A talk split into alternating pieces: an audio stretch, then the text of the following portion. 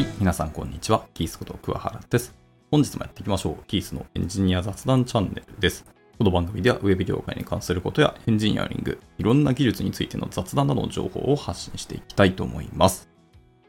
で今日は、えーアドベントカレンダーっていう、まあ、イベントというか、催しの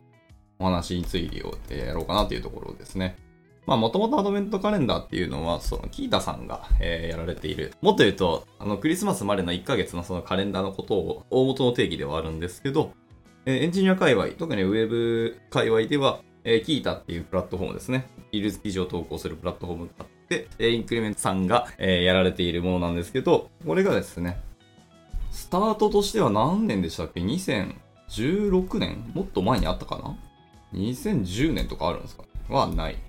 ょっと何年からやられたかはちょっとわかんないですけど、2011年ですね。はい。えー先駆けとしては2011年にえやると。まあ、もともとそうさっき申し上げたように、クリスマスまでの日数をカウントダウンするカレンダーの習慣に基づいて、その12月1日から25日まで、えー毎日なんか記事の投稿しましょうっていうようなイベントをですね、っていうのを、えーキートさんが最初にされてましたと。で、これに対して、まあ、技術的な記事を、えー投稿する方々が何名かいらっしゃって、えーでも2011年の今、ざっと見てるんですけど、カレンダー数1、参加者数4とですね、でカテゴリーも見せて、その時は多分カテゴリーとかなかったのかなあって、バックボーン JS についての記事が書かれてますけど、まあ、参加者4名で25日分の記事を埋めたと、カレンダー埋めたというところですね。いや、ほんと、これが最初だったらしいです。でそこからずっと進んでって、まあ、今ではこのイベントは結構一大イベントになりまして、企業さんも、えスポンサードをして、企業が出しているお題に対しての記事を書いて、そのスポンサー企業さんが、そのお題の記事について、まあ、いろんな社内独自の評価をされて、えー今年の対象というか、この賞を渡す記事はこれだみたいなのを決めて発表すると。で、その人に対して、もともと設定していったプレゼントとか、Amazon ギフト券かもしれないし、ガジェットかもしれないですけど、っていうのを渡すみたいなこともされたりすると。ここで、まあ、その代わりそのキータのアドベントカレンダー開いたら、その会社さんの広告がこう出たりとか、するような感じで、もう本当スポンサードをするぐらいの一大イベントと今言えるということですね。で、毎年このアドベントカレンダーの時期になると、まあ、ものすごい量の記事が一気にバーッと書かれたりするというので、まあ、技術記事なかなか今年も書かなかったなと、えー私も含めて今年全然書かなかったんですけど、この日に、この1年間何を学んだとか、このタイミングで今まで腰が重かった技術について触れて書いてみようみたいな、そういう感じのイベントになってて、まあ皆さんが楽しくやるっていうところが本当にその通りだという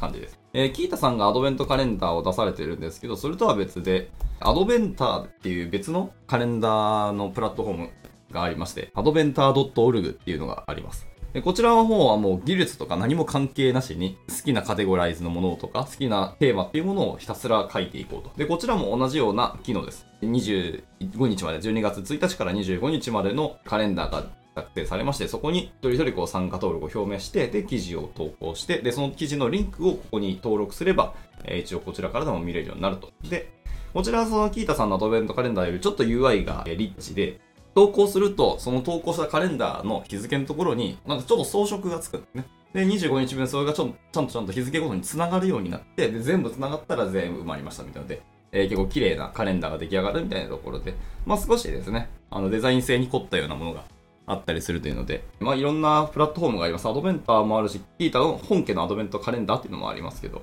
逆に僕これ以外のものはちょっと知らなくてですね、存じ上げないんですけど、まあこうやって皆さんいろんな盛り上げ方をするっていうので、まあ、こういうエンジニアが盛り上げるイベントって、まあ、年に何回かあるんですけど、アドベントカレンダーはその中でも特に大きいもので、え日本のウェブ界隈とかエンジニア界隈ではとても大きなイベントとして始まる。で、カレンダーの作成自体はこの11月から大体スタートするっていうのが例年で、え今年も11月スタートということで、えアドベントカレンダー、キータの方ですね。えカレンダー一覧をこうガッと見てるんですけども、カレンダーだけで何百個立ち上がってるのっていうぐらいカレンダーが立ち上がってます。えー、さらにですね、えーこれ企業さんのカレンダーもあるんですね。あの、カテゴライズにオーガニゼーションっていうのがあって、えーこれはまさしくその organization、まあ団体組織みたいな英単語ですけど、っていうので、え企業の名前を冠したカレンダーも立ち上がると。まあ、そもそもアドベントカレンダーが Qiita っていうプラットフォーム自体に organization っていうような機能があって、この企業の発信ですよっていうようなカテゴリーが付けられると。で、そこに、えユーザーを紐付けられたら、その人はこの organization のユーザーだよっていうところもセットでくっつくって感じですね。まあ、そういうのはもともとあるので、まあ、それの、なんですかね、連続じゃないですけど、派生としてアドベントカレンダーにも organization っていうカテゴリーができたという、そういう感じですね。いや、で、いろんな方々、いや、企業さんの、えーカレンダーこうざっと見てるんですけど、まあやっぱり僕今年初めて知ったんですけど、ツイッターでも投稿したんですけど、えっ、と、X ですね、ごめんなさい。X でもポストしたんですけど、やっぱ ZOZO さんは本当いや、褒め言葉ですよ。褒め言葉なんですけど、頭おかしいと思いました。記事何本書くねんっていう。いや、そう、僕が投稿した時は、えっ、と、70何本書きますっていう参加表明されてたんですけど、えー今時点で見ますとですね、カレンダー自体は、あの、ZOZO カレンダーは1本なんですけど、えーシリーズが6本ありまして、そのうちの5本はもう完全に埋まってますと。なので今年、今現時点ですね、投稿される記事の数が1、2、3、4、5なので、132本、ズドさんは書くらしいです。いやもう本当に頭おかしいと思います。いや、すごいな、これ。いやいやいやいやそれでいてこれをちゃんと、え、仕事もしながら書くんでしょ？いやー、で、132本書くんですけど、参加者が67名なので、最低1人2本は書くというとこですね。いやいやいやいや、これまたほんとすごいなと思いました。いや、僕去年確か4本、5本かな？書いたんですよ。え去年さ、まさにあの、オランダ行ってる時で、オランダでひたすら頑張って記事を書いた記憶があるんですけど、でも、あの、キータのカレンダーには2、3本、あとアドベンターに2本ぐらい確か書いた気がしますけど、いや、これ大変なんですよ。キータっていうか技術記事を1本書くだけのすごくエネルギーとコストいりますし、ちゃんとこう記事を書こうっていうようなマインドの人、まあ僕は結構ラフなので、あの、多少間違ったこと書いたら、こう、ご指摘をいただくんですけど、このご指摘内容で勉強しようとかっていうような、こう、ちょっと横島な考えの人間なので、まあ、とりあえず出してみるってことを僕は優先するのであれなんですけど、えーちゃんときっちり書かれる方もたくさんいらっしゃって、まあ、素晴らしいと思うんですけど、えそういう方もいる中で、やっぱ技術記事を書くのは大変なのに132本書くっていうのはもう、狂気の沙汰だなと思ってます。いやー、でも、そこまでのエネルギーと熱量を企業としてやるっていうのは、すごいなと思いましたね。すごいブランディングになると思いますね、これは。この会社は本当に技術とか大好きな人がたくさんいて、技術に対して向き合ってるんだなっていうか、大いに感じているんだなっていうのを会社レベルで落とし込めるので、すごいブランディング効果にはなるんだろうなと思ったりしてますね。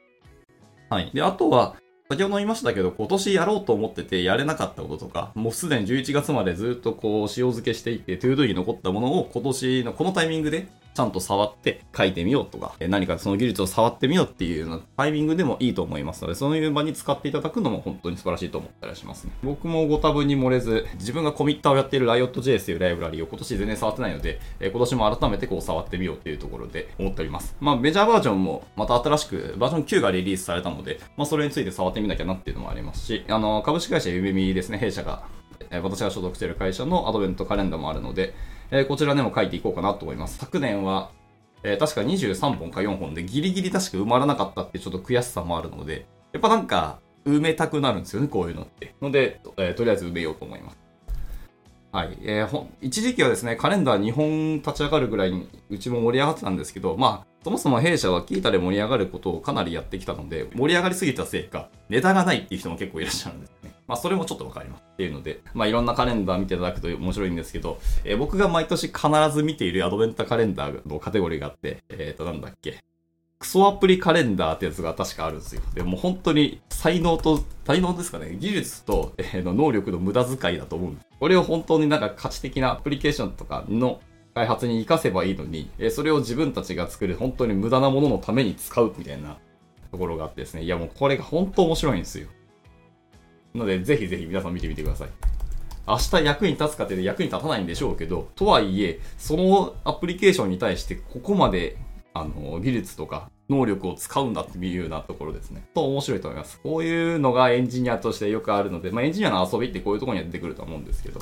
これがかなり面白いし、でかといって技術的にはすごい凝ったものもたくさんあるので、まあそれを見て学ばせていただいて、その能力とかライブラリとか技術を実際の現場でも活かせばいいと思いますので、まあ、盗めるも本当にたくさんあるんですけど、まあ、よくもこんなもの思いつくな、みたいなアプリケーションたくさん出てくるので、お祭り騒ぎ感があって、僕は大好きですね。はい、ので、えーありました、ありました。えっ、と、クソアプリアドベントカレンダー2023で、今年も参加者45名なので、はい、すでにカレンダー3本目が立ち上がってますね。私も何が作られるのかっていうのは本当楽しみなのと、その作ったものよりもそこで使われている技術は何だっていうところがまあ本当楽しみで仕方ないんで、これはちょっと気にし、で僕は読んでいこうかなと思ってます。まあ、あとはやっぱり僕がですね、キータって本来はそのプログラミングの記事を投稿するっていうのからベースなんですけど、もうすでに中の方ですね、公式でも、いわゆるポエムじゃないですけど、テキストベースのブログ的な使い方をしてもいいよっていう風に、ギータさんが表明されているので、まあそういう意味では、その辺のカテゴライズのカレンダーも結構立ち上がってます。で、やっぱ僕も最近マネジメントとか、えー、ブランディングとか、広報みたいな話を結構するので、まあその辺のカレンダーもいくつかやっぱ立ち上がるんですよね。技術広報だけのカレンダーもあるし、いわゆるエンジニアングマネージャーのカレンダーもあったりするので、まあ、多種多様なカレンダーのカテゴリーが本当あるのでですね、この英知の塊はここにドーンとこの12月1ヶ月に固まってくるので、まあコンテンツ量はすごく多いんで自分の興味あるやつだけでもいいんですけど、とても学びになるものが本当たくさんあるし、やっぱ1年間の終わりというところで皆さんしっかりまとめに入ってくる。っていうので、ちゃんと体系だった記事もたくさん出てくるんですよね。だからクオリティ高い記事がここで発見できる確率は高いので、ぜひぜひここは見ていただきたいし、誰かの学びになる可能性があるので、自分が学んできたこととか、自分が持ってる知見っていうものが、いや、そんな2番センチだろうって思うかもしれないですけど、大事なのは結果じゃなくて、そのプロセスなんですよね。輸出記事皆さん見ますけど、特に大事なのは、タイトル見たら結果私が欲しい情報がありそうだなって言うけど、そういうタイトルの記事っていうのは実はインターネット探すとたくさん見つかるんですよ、本来は。タイトルだけで言えば。なんですけど、今この時点、現タイミングの中で、このプロセスの情報の途中がわからないから、そこの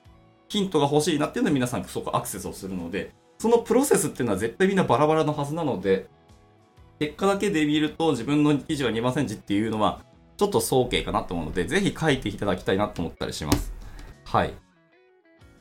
あとはまあ書くことによって自分自身のね、脳内整理もなったりしたりはするので、っていうので、このタイミング、まあ、このイベントって僕は本当に価値的だし、今後もずっと続いてほしいなっていう思いもあって、なんか何かしら応援をしたいなともありますし、僕もその盛り上げの一人としてやっぱり記事は何本か書いていきたいと思ってますので、ぜひ、まあ皆さんで一緒にね、こう盛り上がっていけたらすごく楽しいので、ぜひ書いて、どんどん X とかに投稿していただいて、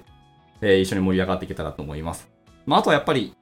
もしですね、こう、転職活動されてる方とかもいたら、その中の人が書く記事っていうのはこういう記事だよっていうのもありますけど、その記事の内容自体もこういう人がいるんだって、やっぱ記事には人間性が現れたりするので、そういう情報収集の意味でも、えー、ぜひ読んでいっていくのも一つの使い方としていいかなと思いますので。はい。まあ、使い方とかそこ、どういう価値を生み出すかっていうのは、書く人にもありますけど、読む側も自分はこういう価値を作りたいので、記事を読むっていうのも全然あると思いますのでね。まあ、いろいろクリエイティブにこのイベントっていうのを使っていただくとすごくいいなと思ってますので、はい。改めまして皆さんで盛り上がっていけたらなと思います。ちょっと短いですけどね、今日はサクッとここでえー、終わっていきたいと思います。僕も記事今書き始めたんですけど、やっぱフロントエンド周りのフレームワークのお話をちょっとやっぱしたくなりましたので、まあ、いろんな数字を今見てるんですけど、頭出しするとやっぱり Next.js がすごく強かったんですけど、今年特に伸びたのは、えっ、ー、と、スベルトじゃなくて SolidJS ですね。特に、あの、SolidJS のラッパーフレームワークなんだっけ？ソリッドスタートだって。みたいなフレームワークがあるんですけど、数字だけで言うと伸び率はそんな数字は大きくないんですけど、去年との比率ですね、昨対比456%ダウンロード数伸びたんですよ。めちゃめちゃ伸びてますね。ただまあ、数字だけで言うと、Next.js が圧勝です。えー、4000万伸びてます。意味わかんない。1億8000万ダウンロードされたらしいです、今年。えー、この11月現時点で1億8000万なので。いや、さすがに、でもやっぱり React Next の時代なんだなと思いました。 Vue のラッパーである Nuxt.js は今年プラスでいくと60万ダウンロードなので、ほぼ横ばいです。僕ね、下がると思ったんですけど、実は伸びたっていうので、それはそれでやっぱりいい話だなと思いました。とはいえ、まあ、 Next とはもう完全に頭のいくつ分離れたんっていうぐらい離れているので、まあもうこの先も一旦 React Next の時代がずっと続くっていうか落ち着くんだろうなっていうのは思いました。まあそれに対して、あのやっぱ仮想 DOM を使わないっていうフレームワークの中で Svelte と Solid っていうのがまだまだ二大巨頭で伸びてきていて、で、そこに、えっ、ー、と、アストロとか、えっ、ー、と、リミックスっていうような、別のフレームワークがどこまでこう食い下がってくるのかっていうのはすごい楽しみでありますね。まあ、その辺の話の、えー、数字も載せた記事を僕一本書きますので、まあ、あの、ぜひ見ていただければと思います。ただ、書くんですけど、書く記事のタイトルは、あの、Riot.js ですので、まあ、そこに対しての記事の途中に出てくるので、もし興味あったら見てみてください。はい。えー、余談はさておき、じゃあ今日はここで終わっていきたいと思います。じゃあ、えー、今日も頑張っていきましょう。終了します。お疲れ様でした。